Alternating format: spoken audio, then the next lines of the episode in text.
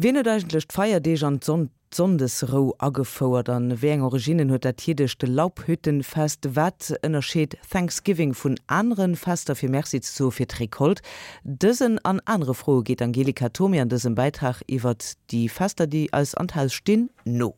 Am Anfang aller christlichen Feiertage stand der Sonntag. Sechs Tage sollst du deine Arbeit tun, aber am siebten Tage sollst du ruhen, heißt es im Alten Testament. Der siebte Tag ist laut dem fünften Buch Mose ein Sabbat zu Ehren des Herrn. Aus diesem Gebot entwickelte sich der Sieben-Tage-Rhythmus der Woche. Die Christen verlegten den wöchentlichen Ruhetag, den die Juden am Samstag begehen, auf den Sonntag. Schon bald stellten sie den Tag des Herrn, der zur inneren Einkehr dienen sollte, unter einen besonderen Schutz. Der römische Kaiser Konstantin der Große verfügte 321, alle Richter sowie das Volk in den Städten und die Ausübung sämtlicher Gewerbe sollen am heiligen Sonntag ruhen.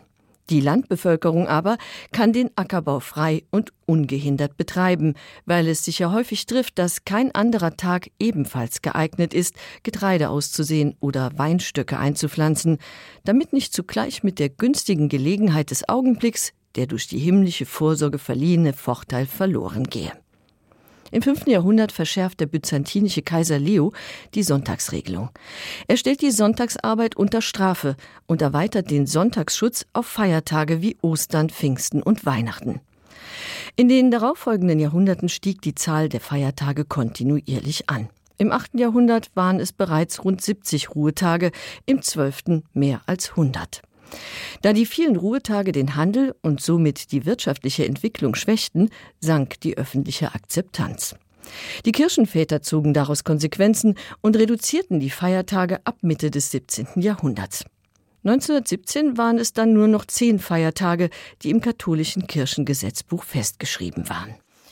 An diesen Feiertagen war es unter anderem verboten, Handel zu treiben, Messen und Märkte zu veranstalten und gerichtliche Amtshandlungen zu vollziehen. Für die Gläubigen bestand an diesen Tagen die sogenannte Sonntagspflicht, das heißt die Pflicht zum Kirschgang. In der säkularisierten Gesellschaft ist der Sonntag bestenfalls ein arbeitsfreier Tag, aber kein Feiertag mehr. Die Sonntagsruhe ist zum Lärmschutzgesetz verblasst, das Arbeitsverbot gelockert und verwässert. Die Geschäfte sind voll, die Kirchenbänke leer. Die Feiertage, nicht nur die kirchlichen, sind inzwischen zu Ferientagen mutiert.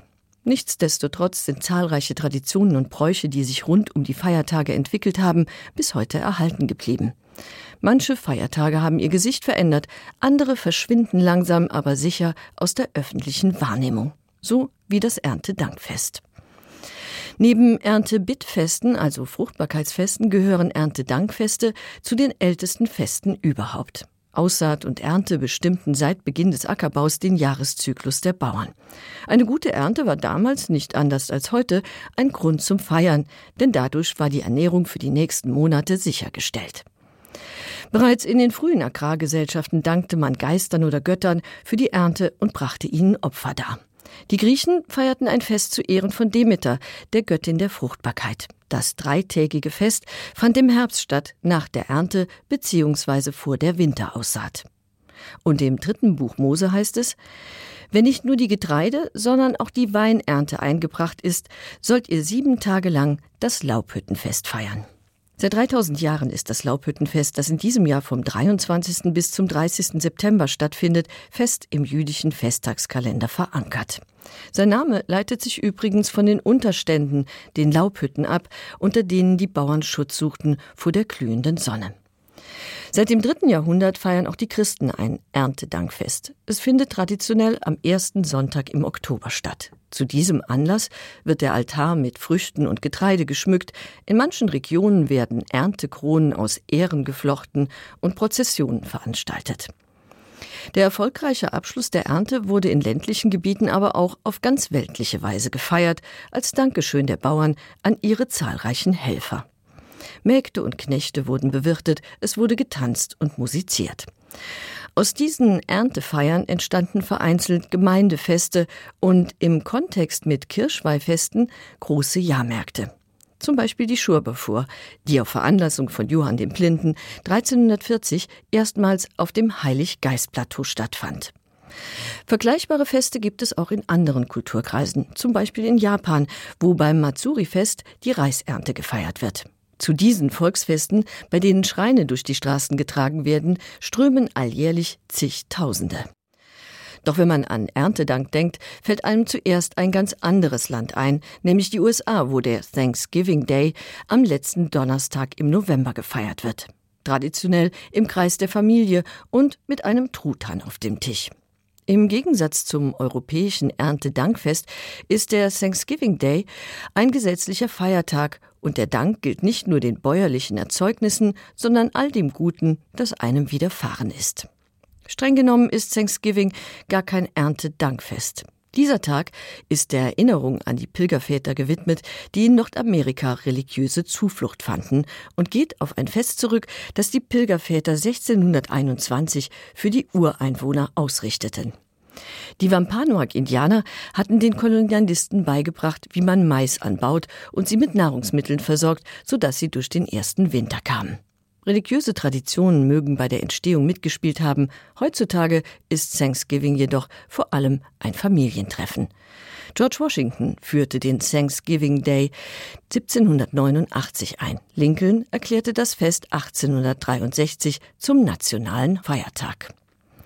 Inzwischen wird das Fest von zahlreichen Events flankiert, von sportlichen wie Footballspielen, vor allem aber von kommerziellen. 1924 veranstaltete das New Yorker Kaufhaus Macy's erstmals ihre Thanksgiving Parade, deren glanzvoller Abschluss ein Weihnachtsmann bildet. Die Parade markiert den Auftakt der Weihnachtssaison. Am Tag darauf, dem sogenannten Black Friday, beginnt offiziell das Weihnachtsgeschäft. Der Black Friday ist zwar kein Feiertag, aber er ist schulfrei. In einigen Staaten werden die Staatsbeamten freigestellt und viele Amerikaner nutzen ihn als Brückentag. Am Tag nach dem Wochenende, dem Cyber Monday, geht's dann gleich weiter mit Shoppen, diesmal im Onlinehandel. Black Friday und Cyber Monday sind im Gegensatz zum Thanksgiving Day mittlerweile über den großen Teich geschwappt. Aus den USA stammt auch der Vatertag. 1908 soll auf Initiative von Grace Golden Clayton, die ihren Vater bei einem Minenunglück verloren hatte, der erste Vatertag gefeiert worden sein. Als Pendant zum Muttertag wurde der Vatertag jedoch erst 1972 in den USA offiziell eingeführt. In den USA und den meisten anderen Ländern feiert man den Tag zu Ehren der Väter am dritten Sonntag im Juni, in Belgien eine Woche vorher und in Deutschland an Christi Himmelfahrt. In Luxemburg findet er am ersten Sonntag im Oktober statt. Somit deckt sich der weltliche Pappendach mit dem christlichen Erntedankfest soweit d'Angelika Tomi an dëser Serie iwwer Feierdege sinn 18 Minuten op 11.